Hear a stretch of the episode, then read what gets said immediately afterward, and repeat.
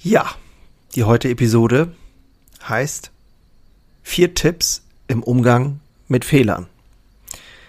Aus eigenen Fehlern zu lernen und aus dem eigenen Scheitern zu lernen ist ein guter Vorsatz, nur machen es viele nicht. Und ich habe mal heute vier Punkte zusammengetragen, mit denen es für mich zumindest ja mir leichter fällt, tatsächlich mit Fehlern, die ich selber auch schon oft gemacht habe, umzugehen. Und ich freue mich erstmal, dass du da bist. Ja, lass uns mal ins Intro gehen. Moin und hallo bei Handwerker Herzblut, dem Podcast für starke Handwerksunternehmer, die Zukunft gestalten wollen. Und ich bin Jörn Holste, dein Host, Handwerksmeister und Unternehmer und ich freue mich riesig, dass du heute dabei bist und wünsche dir jetzt viel Spaß in der heutigen Episode.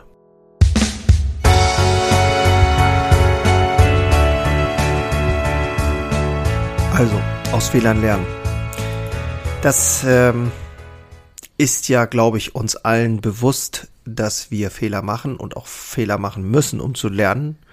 Und das geht ja auch gar nicht anders. Nur wer Fehler macht, kann ja auch verstehen, ähm, wie etwas besser gehen kann oder verstehen, warum etwas nicht geht. Und erst dann kannst du auch daran arbeiten, wie etwas gehen kann.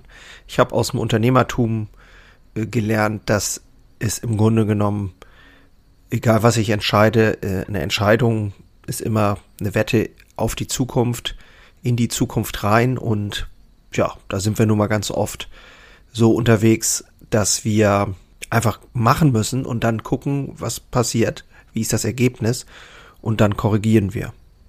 Aber ganz generell äh, glaube ich, ist es extrem wertvoll und wichtig zu verstehen, wie man mit Fehlern umgeht und darum soll es ja hier heute gehen. Ich habe mir da mal die Punkte rausgeschrieben. Das sind vier Punkte und wenn du heute dabei bist, freue ich mich ganz besonders. Kurz vorweg noch, ich habe in den Show Notes, äh, kannst du dich mal informieren, ein, äh, mehrere Links. Da findest du alle weiteren Info Informationen, was ich mache mit Handwerkerherzblut und wie es dir helfen kann, deinen Weg bewusster und klarer zu gestalten. Denn äh, darum geht es mir hauptsächlich, dass ich dafür sorgen will, bestmöglich das Handwerk zu unterstützen und das Unternehmertum zu entwickeln, auch in dem Bereich. Genau, also vier Punkte, um mit Fehlern besser umzugehen. Der erste Punkt ist Fokus auf ein langfristiges Ziel.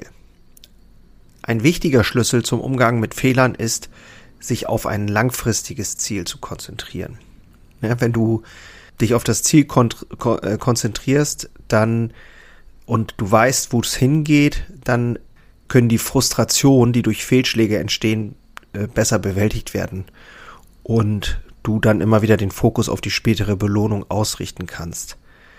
Wenn du zum Beispiel versuchst, irgendwas Neues zu lernen, dann kannst du dich darauf konzentrieren, wie du dich fühlen wirst, wenn du das Ziel erreicht hast. Also du gehst dann auch immer wieder mal ins Ziel. Du besuchst dein Ziel quasi.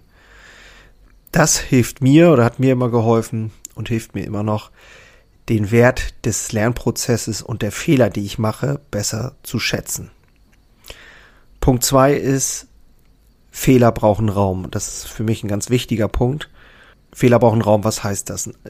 Das geht ja darum, den Fehler auch zu reflektieren und die Lektionen, die daraus entstehen, zu verstehen, zu, zu ähm, antizipieren und auch wirklich zu reflektieren. Deswegen ist es wichtig, auch Raum dafür zu haben, für dein Gehirn, um über diese Fehler nachzudenken und ähm, ja, sie auch richtig zu interpretieren. Das kannst du machen, indem du dir einfach Zeit nimmst, wenn du Dinge, wenn Dinge schief gelaufen sind, indem du dich mal zurückziehst und äh, ja in die in die Ruhe kommst, in die Kraft kommst, atmest, entspannst und dann für dich die Dinge äh, extrahierst und ja ganz bewusst auch vielleicht aufschreibst und dir selber dazu Feedback gibst. Das ist das berühmte Journaling, was auch in aller Munde ist wo ich sage, das hilft ganz besonders, weil ich einfach auch später noch äh, in dieses Buch schauen kann und schauen kann, was waren denn meine Gedanken dazu, was waren dann meine Ideen, meine Erkenntnisse in dem Augenblick. Punkt drei: Selbstmitgefühl kultivieren. Das ist auch ein wahnsinnig spannender Punkt. Es geht ja darum, sich in Selbstmitgefühl auch zu üben. Viele Menschen glauben, dass man nach einem Fehler sehr hart zu sich selbst sein sollte, um aus diesen Fehlern auch zu lernen.